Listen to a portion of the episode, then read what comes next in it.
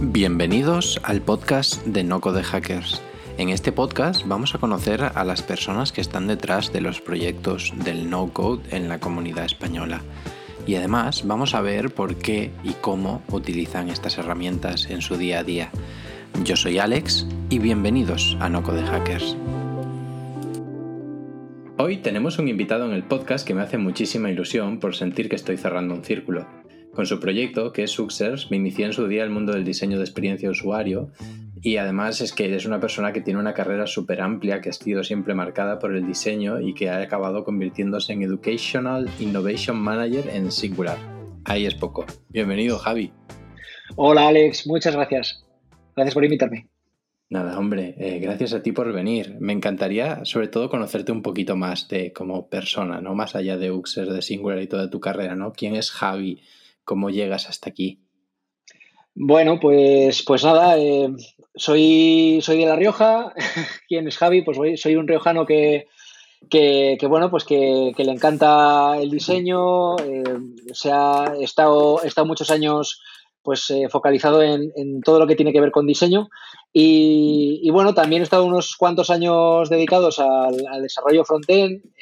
y, y, bueno, y he pasado por diferentes empresas. Estuve unos cuantos años en Madrid, pues aproximadamente unos, unos 6-7 años.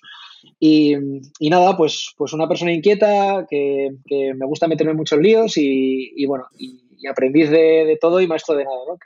Que, también en esta época que todo cambia tan rápido, pues a mí me, gusta un montón esa forma de verlo, que, creo que es, que es interesante que, tengamos una buena visión del conjunto. ¿Y, ¿Y qué estudiaste para acabar metiéndote en el mundo del diseño? ¿Cómo fue esa transición? Sí, pues, pues mira, yo enseguida lo tuve muy claro. Eh, estudié eh, primero el, bachillerato artístico, eh, sabía que me gustaba el ámbito del diseño, o sea que para mí ha sido un, camino muy, muy lineal. después hice pues un grado superior en gráfica publicitaria, casi que me metí más en un territorio ajeno cuando empecé a trabajar como desarrollador web, que al final una cosa llevó a la otra y, y entonces estuve pues varios años compaginando un trabajo como frontend eh, o desarrollador web con eh, parte de, diseño.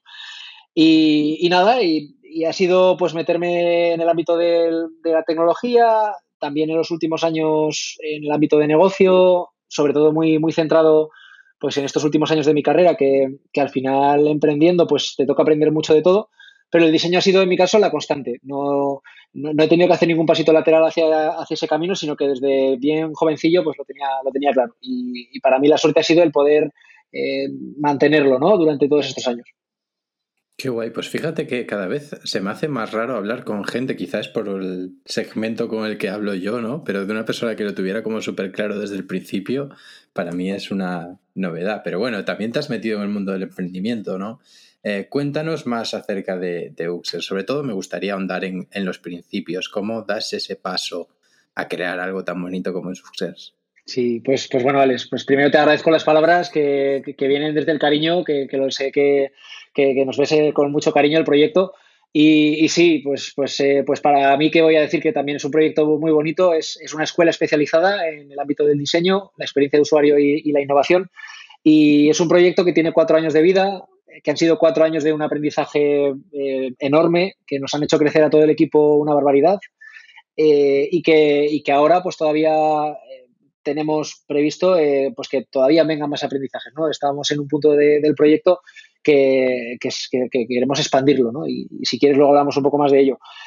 ¿Cómo son los inicios de este proyecto? Pues como te comentaba que siempre he tenido esa inquietud y, por, por, el ámbito del diseño y que eh, antes eh, pues también he estado dedicado a la parte de desarrollo, desarrollo frontend, pues eh, cuando estaba en Madrid trabajando, trabajaba como desarrollador frontend y, y mi inquietud estaba por aprender experiencia de usuario. Eso era allá por 2014, 2013-2014, y, las opciones que había en ese momento de aprender esa disciplina, pues no, no me terminaban de, de convencer por diferentes motivos, pues eran pues másters muy largos, a partir de seis meses, también eran muy caros no, no me, daba la sensación de que estuvieran muy bien adaptados a la realidad empresarial, por lo que yo estaba viendo en el trabajo.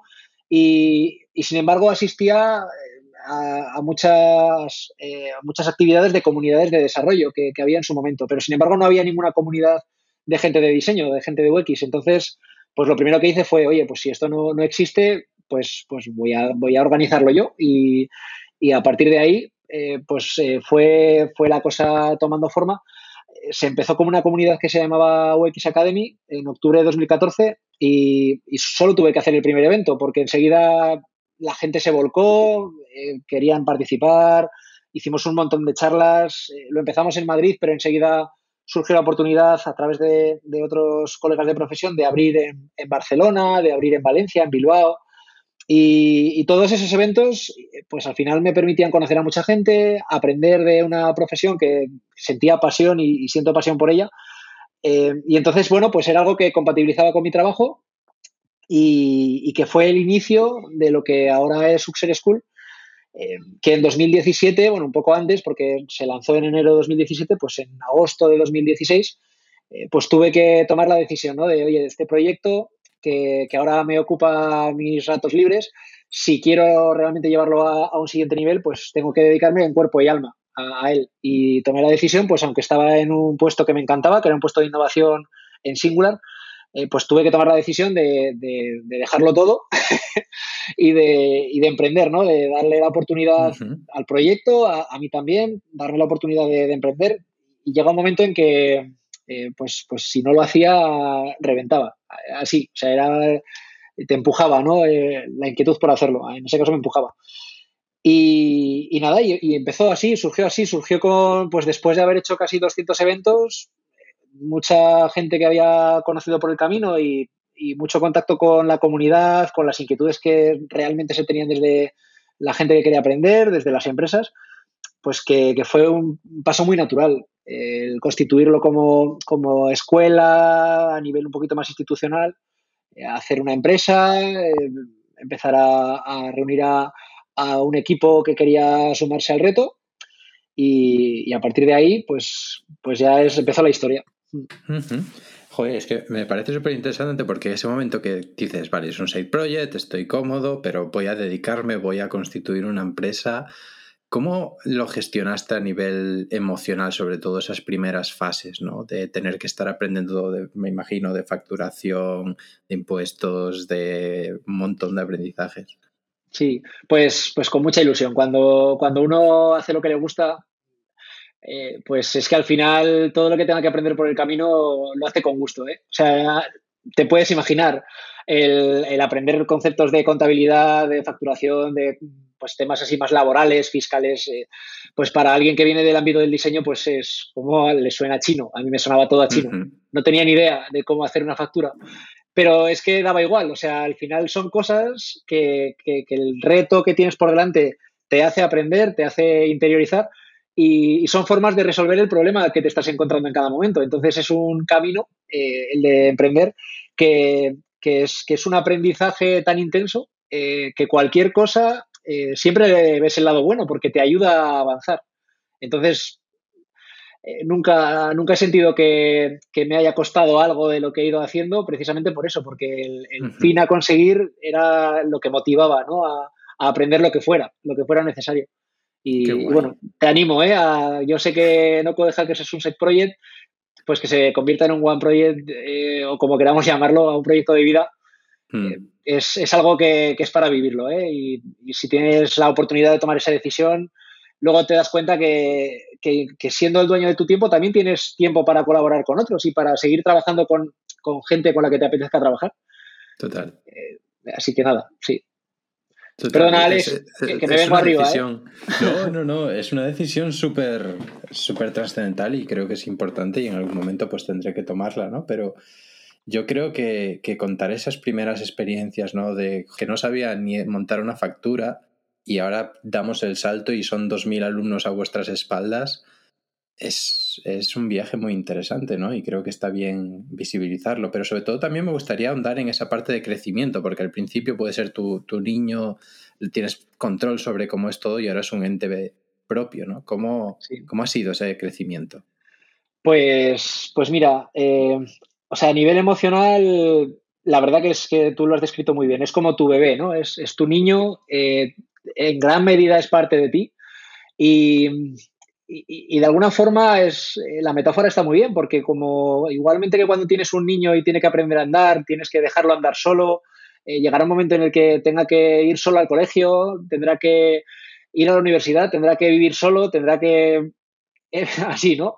Pues, pues en un proyecto como, como este, yo he sentido un poco lo mismo, porque al final te das cuenta de que siempre tienes que poder avanzar con un equipo eh, a tu lado, no vas a poder llegar muy, muy lejos si vas solo.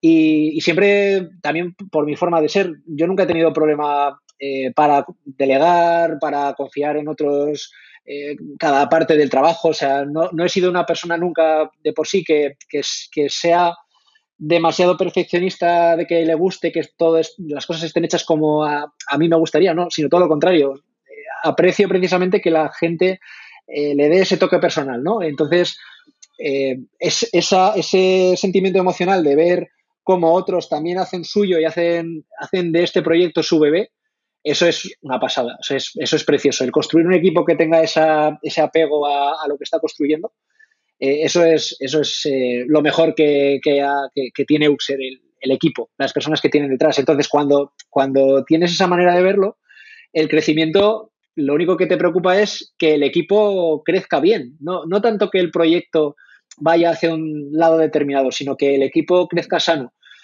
Y, mi preocupación precisamente va por ahí, va eh, pues de que cada uno de los que estamos dentro de, Uxer seamos capaces de eh, hacerlo crecer dando lo mejor de nosotros, ¿no? O sea, cada, está claro que cuando, al final, igual que en todo proyecto emprendedor, cuando tú empiezas y empiezas solo, tienes que hacer un montón de cosas. Cuando ya tienes alguien que te ayuda, pues al final te puedes centrar en, cosas más concretas y cada vez más concretas y cada vez más concretas. Entonces, cuando el equipo va creciendo, pues al final cada uno eh, se va ubicando en un rol concreto que más le puede interesar, que más le puede permitir crecer y, por lo tanto que, le puede permitir dar lo mejor de sí, ¿no? Eh, te puedes imaginar que, yo no tengo ningún apego por hacer facturas, ¿no? Pues en el momento en el que eh, pues pude eh, en este caso unir a, Carlos Alcalá, a mi compañero, a toda esta parte financiera y que toda esa parte se encargara él, pues lo que te daba es tranquilidad. Y, a su vez a la gente que se va uniendo al equipo y que va soltando parte de su trabajo, también ves que sienten lo mismo. Entonces, bueno, pues el, proyecto está ahora en una fase de crecimiento. Venimos de eh, haber pasado una, época eh, compleja, ¿no? Con, con eh, como nos ha pasado a todos con el tema del COVID. El, año pasado pues, mm. supuso pues, un antes y un después en, cómo se estaban haciendo las cosas, el entorno que nos rodeaba, el, proyecto se ha, se ha, adaptado muy bien. La verdad que, que, le ha venido incluso bien eh, que, haya, que haya sucedido esto. Ahora lo ves mirando hacia atrás y ves las cosas positivas, ¿no? Pero había que enfrentarse a ello. Mm. Y, y ahora estamos en un punto donde eh, pues estamos eh, ya dentro de un grupo más grande también, que es, que es Singular, que, esto es algo que, eh, que, ya la gente ya lo sabía, porque Singular siempre ha sido desde casi los comienzos una, empresa que ha invertido en, el proyecto. y ahora estamos al completo ya dentro de, de, Singular, con lo cual lo que nos espera ahora pues es un camino pues de crecimiento, de escalabilidad, de expansión, eh, que tenemos que ir construyendo pues desde, desde el núcleo, ¿no? Desde las personas pues que, hemos hecho a este niño dar los primeros pasos y que, que ahora pues queremos que poco a poco pues, pues vaya creciendo y, hasta que se vaya a la universidad. Que de momento creemos que es un preadolescente. Mm. Ya ves, yo creo que en el COVID hicisteis una de las iniciativas más interesantes que, vi. De hecho, yo me apunté al principio, que al final, pues por cosas de la vida, como lanzar Noco de Hackers, pues no continué mucho. Pero que es Uxers en acción. ¿Cómo se os ocurre montar ese sarao? Sí, bueno, pues eh, para dar algo de contexto, Uxer en Acción es eh, pues una, iniciativa que pretendía aunar a, la comunidad internacional de diseño, no, no, solo a la española, ante los retos que presentaba la pandemia del COVID-19 Challenge. O sea, era un momento donde, bueno, pues a todos nos cambió la vida, eh, todos los negocios se vieron afectados y, nosotros estábamos además en un punto donde tuvimos que tirar de freno de mano. O sea, eh, estábamos en un momento también de crecimiento, con unos costes de estructura ya muy grandes, con unas sedes en, en Gran Vía, en Madrid, en Plaza Cataluña, en Barcelona, pues con una estructura eh, pues de costes importante y, tuvimos que pasar de repente a un formato online porque lo presencial no se podía hacer y te puedes imaginar la reestructuración que tuvimos que hacer de, pues eso, un montón de, cosas, ¿no? Y, entonces fue como, como, mira, no sé si será lo último que haremos, pero, pero será lo que queramos, lo que queremos dejar ¿no? a, la sociedad. Y, y, fue nuestra manera de aportar, de ayudar, nuestra manera de, de canalizar la energía de mucha gente que, estaba en un momento también muy duro y, que, además estaba en esa sintonía de querer aportar valor a su entorno, eh, tener un impacto social positivo y ayudar desde lo que nosotros éramos capaces de hacer como, diseñadores, no como diseñadores eh, visuales, ¿no? sino como diseñadores eh, capaces de resolver problemas eh, de alguna forma y, de ayudar a las personas y de eh, encontrar necesidades y aportar soluciones. Entonces, claro, pues ahí fue una acogida tan grande, se hizo un efecto bola de nieve. cuando nos poníamos en contacto con comunidades de Latinoamérica, de Latinoamérica también, enseguida movía la iniciativa. Juntamos a casi mil personas, 980 personas de un montón de países eh, y durante cinco semanas en una primera fase lo que procurábamos era eh, entender qué es lo que estaba pasando, eh, explorar diferentes sectores, pues educación, comercio local, bienestar, un montón de sectores que creíamos que podía tener sentido meternos. Y, en esas cinco semanas lo que hacíamos era como un proceso de design sprint, donde había cinco fases, pues entender, diverger, decidir, prototipar y validar y lo que queríamos era eh, buscar un encaje problema-solución de lo que estaba sucediendo alrededor. Y de esas 980 personas llegaron al final eh, pues unas casi 200, unas 180 o algo así, y fueron 16 proyectos que están publicados en la web, que, que, varios de ellos además han continuado, o sea que después de esa fase de problema-solución hicimos otra fase de búsqueda de producto-mercado también y continuaron la mayoría de esos proyectos. Hay dos de ellos que se han constituido como empresa, o sea, hay eh, dos equipos que, dejaron de hacer otras cosas y se han constituido como, empresa y eso para nosotros ya es un éxito brutal, que haya surgido de, la nada y que gente que no se conocía de nada se hayan puesto de acuerdo en tan poco tiempo y, hayan decidido seguir adelante. Y, ahí también nos, dimos cuenta, y ya si, si quieres también podemos entrar a hablar acerca de temas de no code, porque la gente que nos escucha dirá, dirá, pero ¿cuándo van a hablar de no code? pero, pero es verdad que, para dar contexto, eh, creo que es interesante saberlo. O sea, los, diseñadores eh, nos podemos quedar en, un punto muchas veces eh, en el que después tenemos que pasar a materializar las cosas, ¿no? Y, hasta ahora, a no ser de que puedas tener herramientas de no code o conocimientos en no code, pues la manera de, de hacerlo era pues rodeándote de desarrolladores, de gente eh, pues que te pudiera echar una mano en construir, ¿no? En lo que tú habías diseñado. Pero eh, el lienzo en blanco, la capacidad de salir del lienzo en blanco y de encontrar un problema y darle una solución y, diseñar una aplicación móvil o, un producto digital que pueda dar servicio y hacer a, un problema concreto, esa, esa, capacidad de llevarlo al mercado eh, pasa por tener habilidades también de, llevarlo a la práctica, ¿no? Y, una de ellas es eh, todas estas herramientas de no-code y, los proyectos que han salido pues le han dado eh, uso a esas herramientas y, yo también en, Uxer hemos podido montar el proyecto de la forma en la que está pues por, el uso de diferentes herramientas conectadas entre sí, utilizando, pues eso, eh, herramientas de no-code, de low-code también. O sea que al final creo que tiene, que tiene mucha utilidad para, este perfil profesional. Todo este tipo de habilidades que lo que te hacen es ya llevarlo a la realidad y materializar los proyectos que tienes en la cabeza. Claro, claro, y además es que me parece muy interesante porque acabas de comentar que vosotros en, en Uxers lo, lo, utilizáis, ¿no? ¿Podrías contarnos algún ejemplo de caso de uso práctico de, oye, mira, utilizamos estas herramientas para hacer esto y nos ha funcionado genial? Sí, sí, sí. Pues a ver, eh, al final sobre todo lo hemos utilizado para todos los procesos internos de la escuela, eh, desde eh, pues las fases ¿no? que podemos tener nosotros en, la, escuela como el proceso de trabajo, pues al final podríamos tener en este orden pues marketing, ventas, admisiones, luego ya tendríamos la parte ya de los propios cursos, Tendríamos después la parte de comunidad, eh, la parte ya de contabilidad, financiero, administración, recursos humanos, o sea, todos los procesos internos eh, están montados con herramientas, eh, pues como por ejemplo puedan ser pues eh, Sendinblue para, para marketing, MailChimp también que fue, que fue en su día, también para la comunidad hacia el exterior, pues Meetup. luego podemos tener también para, la parte de, de ventas Calendly para el tema de agenda llamadas, Pipedrive para recoger toda esa información y canalizarla y gestionarla.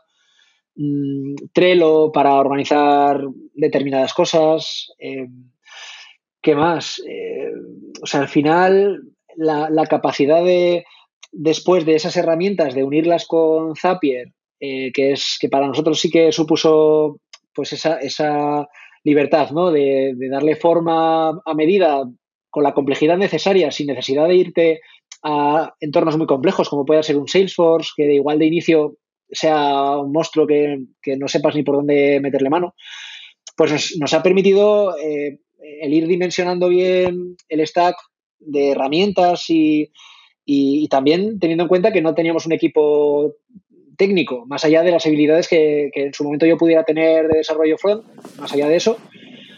Eh, entonces nos ha venido muy bien pues este, este, tipo de, herramientas pues para eh, pues dar visibilidad al equipo de lo que estaba ocurriendo, centralizar información, mm, crear nuestro propio sistema, en definitiva. O sea, por no entrar como demasiado a detalle, que, igual no salimos, pero, pero al final, mm.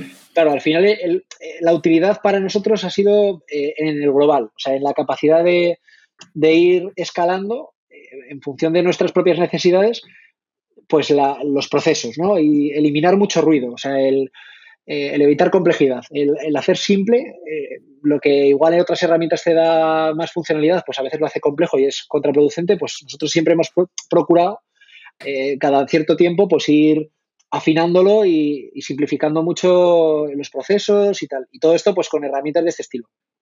Claro, es que muchas veces estamos buscando el caso de éxito de startup de un millón de usuarios, facturación brutal, pero es que yo creo que uno de los mayores beneficios que puede tener esta filosofía, más, más que las herramientas en sí, que como dices son como pequeñas cosillas que vas utilizando, por ejemplo, Calendly para gestionar las citas, sino la mentalidad de, oye, tenemos que hacer este proceso, cuál es la manera más sencilla, más barata y conectada con todo nuestro sistema. ¿no? al final es que os creáis vuestro sistema operativo de la empresa mm. eh, conectando distintas herramientas y me parece maravilloso y un caso de ejemplo a la hora de contarle a la gente. Así que muchas gracias por contárnoslo.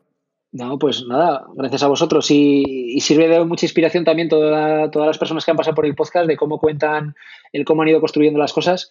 Y, y es eso, ¿eh? O sea, es eh, de alguna forma eh, animarte a, hacer que las cosas pasen, ¿no? O sea, cuando estás en ese mundillo de, pues de, como diseñador, pues de, la construcción de valor, de las ideas, eh, pues de intentar buscar ese encaje problema-solución y, muchas veces, joder, te quedas con la sensación de, vale, y ahora esto, si lo tengo que llevar a cabo, hay una barrera enorme, ¿no? Mental, porque no sabes por dónde empezar o puedes pensar que tienes mucha dependencia de otra gente para eh, tener pues un equipo que te pueda desarrollar lo que tú quieres hacer. Y para nada, o sea, es, una forma, lo que tú decías, de eficientar bien eh, la, manera de, hacerlo, ¿no? Y, yo, tal y como lo veo, que luego aplicado a proyectos tiene mucho sentido, todas, todo, este movimiento no code es, es, como un espacio intermedio. O sea, al final, eh, lo, que, lo que importa es el, resolver el problema que has detectado, el hacerlo eh, de forma ágil, ¿no? El, darle solución, el, aportarle valor eh, de forma ágil. Y, eso te, implica que tengas que adaptar lo que estás ofreciendo de forma más, lo más rápido posible, ¿no? Para, aprender por el camino. Entonces, en ese periodo de aprendizaje, antes de eh, liarte a, hacer un proyecto pues con inversión detrás que necesite meses de desarrollo, etcétera, eh, es muy, está muy bien o es muy bueno tener una primera aproximación a, la realidad. Y entonces estas herramientas de no code, de forma progresiva, te permiten esa aproximación a la realidad hasta que tú ya sientas de, oye, pues mira, esto ya ha llegado el momento de dar el salto y, entonces merece la pena hacer un desarrollo a medida y, oye, habrá cosas que podamos aprovechar y cosas que no. Y habrá otros momentos incluso en los que te permitan seguir funcionando con esa, eh, con esa herramienta o ese prototipo que has construido con no code porque ya tiene el alcance que, necesitas como proyecto. Entonces, para mí es eso, es un espacio intermedio de aprendizaje óptimo eh, que te da capacidad de maniobra, velocidad y, que te permite tomar decisiones. Para mí es eh, para lo que sirve a día de hoy. Total. Total, esa, mentalidad de producto, ¿no? De ir reduciendo la incertidumbre que vas teniendo, porque todos cuando tenemos nuestra super idea en la cabeza es maravillosa y va a solucionar todos los problemas de los usuarios, pero alguien tiene que usarla primero y nos va a dar feedback y probablemente no sea el que nosotros nos imaginábamos. Entonces me parece súper interesante. Y, oye, le pregunta, eh, y quizá un poco de mojarte, ¿no? ¿Le ves futuro? A esto en el mundo de la educación, ¿no? Eh, verás, veremos en el futuro que sea algo parecido a lo que ha pasado con la experiencia de usuario. ¿Crees que es algo que es más complementario? ¿Que es, que es algo que debería estar en la formación de los diseñadores? ¿Cómo lo ves? Mm. Pues mira, yo creo que es algo que, ha venido para quedarse. O sea, no hay más que echar un vistazo en Estados Unidos cómo se está moviendo la, pues, la tendencia. Eh, la web de MakerPad, que todos la conocerán seguramente, eh, es, una evidencia de ello. Mm, la, importancia que están cobrando las empresas que al final son herramientas, pero que son unas empresas que ya tienen muchísima inversión detrás, pues como puede ser iTable, eh, todas estas, y cómo, y cómo se está viendo además los movimientos de compras entre unas y otras, indica que es un sector que ya tiene madurez.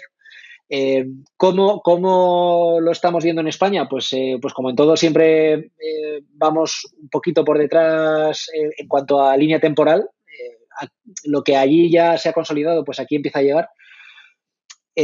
pues, pues ahora empieza a llegar aquí, o es, mi sensación, ¿no? Que es algo que, empieza a tener cierta, cierto interés, cierto sentido, que luego te vas dando cuenta que, que mucha gente lo lleva utilizando casi sin saberlo ya unos cuantos meses, incluso ya algún añito. O sea, hablando con, colegas de profesión, pues dices, anda, ¿y tú también utilizas esto? O sea, te das cuenta que, ya se está trabajando desde hace tiempo.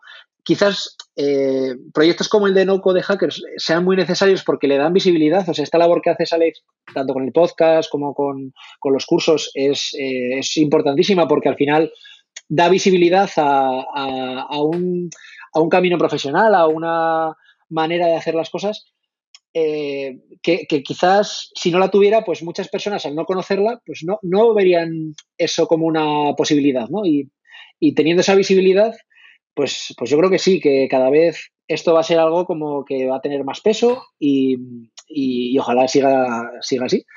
Porque es que realmente aporta valor, eh, tanto a, a los diseñadores en esa siguiente fase del proceso para ayudarles a construir, como a los desarrolladores en la fase previa antes de empezar a desarrollar. O sea, un desarrollador, aunque tenga capacidades de, desarrollo y, sepa programar y construya desde cero, eh, todas estas herramientas le sirven para eh, prototipar. Eh, sin necesidad de tener que estar incluso muchas veces diseñando, porque hay herramientas que ya tienen un montón de cosas ya hechas, ¿no?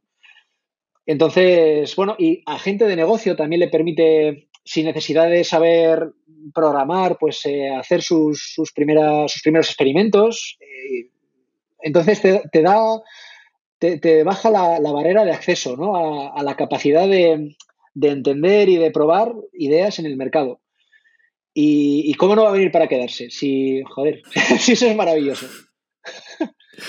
Total, total. Cuanta más gente tenga acceso a crear y, a convertir sus ideas en realidades, al final más gente va a acabar viviendo de eso y cambiando, teniendo esas oportunidades de cambiar, de pivotar, de crearse su propia trayectoria. A mí es algo que me, que me ilusiona mucho. Pero me falta, me falta profundizar en cómo se compagina todo este discurso con tu puesto actual de Innovation Manager en, en Singular. Y sobre todo, ¿Cómo fue ese, ese cambio? No sé, no sé. Eh, ¿Podrías contarnos un poquito cómo fue esa transición? Sí, sí, sí. Eh, pues mira, em, como creo que antes he comentado, antes de emprender estaba en un puesto de innovación en Singular, que estuve ahí trabajando pues aproximadamente un año. me facilitaron además mucho el camino para animarme a emprender. Yo cuando les comenté, oye, que sabéis que este proyecto que, hago en mis ratos libres, bueno, pues me gustaría llevarlo un siguiente nivel y para ello tengo que dejar el trabajo, pues, eh, pues otro igual hubiera dicho, bueno, pues hasta luego, pero ellos me, incitaron todavía más, ¿no? Tienes que hacerlo y, me facilitaron mucho la, salida y demás. Y, eso es algo que, joder, que lo agradeces, ¿no? Que cuando estás empezando, que te vas a enfrentar a algo nuevo, pues, pues bueno, que ese apoyo eh, tiene mucho valor. Y cuando ya llevaba un año y pico con el proyecto, eh, pues eh, un día poniéndonos al día, escribí un correillo, creo que fue, o, nos escribimos. Bueno, el caso es que retomamos el contacto José Luis Vallejo, que es el presidente de Singular, y yo, pues para ponernos al día. Oye, pues mira, ¿quieres que te cuente cómo ha ido este año con esta aventura y tal? Y quedamos un día a, tomar un café y contándolo, eh, pues eh, dijo, oye, pues me parece muy interesante, me gustaría ver de qué manera desde Singular podemos ayudaros a, continuar con esto y, a seguir creciendo y tal. Y ya desde ese momento, pues a mediados de 2018, ellos entraron como accionistas en, Uxer, con un, con un 15% de, eh, pues de adquisición de la compañía, ¿no? Hicieron una ampliación de capital, nos eh, permitieron seguir creciendo, ¿no? Eh, y eso fue a mediados de 2018 hasta, hasta este año 2020-21, que, que ya teníamos previsto, además, antes de que pasara el tema de la pandemia, que momento del proyecto de Uxer sí quería crecer, necesitaba de nuevo otro nuevo empujón, ¿no? pues ahí ya planteábamos una integración de Uxer dentro del ecosistema de Singular, que, es, al final es un ecosistema de innovación, no es una empresa de tecnología o una consultora tecnológica al uso, es, eh, es que tiene miga, o sea, es, eh, un ecosistema en sí mismo que hay proyectos súper interesantes. Por ejemplo, en la parte de talento se unió David Bonilla con el proyecto de Manfred, o sea, se está mezclando ahí un cóctel muy interesante. Entonces, tenía mucho sentido y en la parte de educación eh, pues hay una apuesta firme y muy sólida por parte de Singular de, aportar valor al sector. Y, entonces, nada, pues, eh, pues en este año 2020 a finales, eh, ahí es cuando ya se formalizó, ya estamos integrados dentro del ecosistema Singular al 100%. Y entonces ahora los retos que, tenemos por delante pues son retos de hacer crecer la marca, la marca Uxer y también de, pues de crear nuevas cosas ¿no? alrededor. Y ese puesto que tengo yo ahí en LinkedIn, pues la verdad que no sabíamos ni cómo llamarle, porque eh, tengo que volver a encontrar mi sitio, ¿no? O sea, ahora la dirección de Uxer School la lleva mi compañera María Picerrer, que la verdad que es lo que te comentaba antes de delegar, ¿no? O sea, cuando tienes a personas a tu lado que, también lo sienten suyo y que te das cuenta que, trabajan súper bien y que, y que, bueno, pues que, que todo siempre lo pueden llevar a buen puerto, pues el rol de CEO eh, lo desempeña María, ella tiene la toma de, decisiones de, Uxer en el día a día. Yo sigo cerca de Uxer, pero me estoy encargando de eh, explorar, procurar conectar piezas dentro del ecosistema singular. Hay cosas que todavía no se pueden avanzar, pero ya, ya te cuento, te, vamos, te, iré contando, pero ya te avanzo que, que hay cosas muy, muy chulas que van a venir en pocos meses de todo lo que se está creando. Entonces, el, nombre que tengo ahí puesto en LinkedIn es lo de menos, ¿eh? O sea, un poco... Qué interesante. Si, si tuviera que entender cuál es mi rol aquí, pues casi que sería un rol de intraemprendedor, ¿no? Porque me vuelvo a enfrentar a un lienzo en blanco, eh, ahora esta vez dentro de, una compañía grande como es, como es Singular, que son 700 personas, eh, pero con ese, con ese brillo en los ojos de, emprendedor por tu cuenta, porque es que al final creo que, que eso a mí en mi caso se me ha quedado, se me ha quedado dentro. Y, eso, pues, pues abriendo un poquito camino, poniendo las primeras piedras. Luego ya la gente que, irá detrás, pues irá, irá cogiendo las diferentes partes. Pero nada, yo me lo estoy pasando muy bien esta, esta temporadilla. Qué guay. Ya, ya, ya me lo quitaste de la boca porque mi última pregunta era meterme con tu puesto que no, no, conseguí descifrar qué era lo que hacías. Eh. Yo tampoco sé. bueno, es interesante porque es un reto al que mucha gente se, se, enfrenta, ¿no? Y es ver interesante cómo, cómo ir evolucionando. Pero bueno, eh, muchas gracias por venir al podcast. La verdad es que tenéis un equipazo. A María también la conocí hace muy poquito y, creo que es una, una, crack y todo el equipo de Uxes que he ido conociendo me parecen unos cracks y que estáis haciendo algo muy bonito en el mundo de la educación. Así que nada, eh, todo el mundo a visitar Uxers y nos vemos. Pues muchas gracias, Alex. Y, nada, felicidades a ti también por los proyectazos que tienes entre manos, que, la verdad que aportan muchísimo valor y, un placer estar aquí. Gracias por invitarme. Muchas gracias. Y hasta aquí el episodio del podcast de esta semana en el que hemos tenido la suerte de tener a Javi dentro de este podcast. Recordarte que puedes descubrir más acerca del no code con los cursos que encontrarás en nocodehackers.es y que todas las semanas, cada jueves a las 16.30, envío una newsletter en la que te cuento la actualidad del sector no code y las cosas que me han parecido más interesantes y que deberías conocer. Esto ha sido todo, yo soy Alex y un saludo.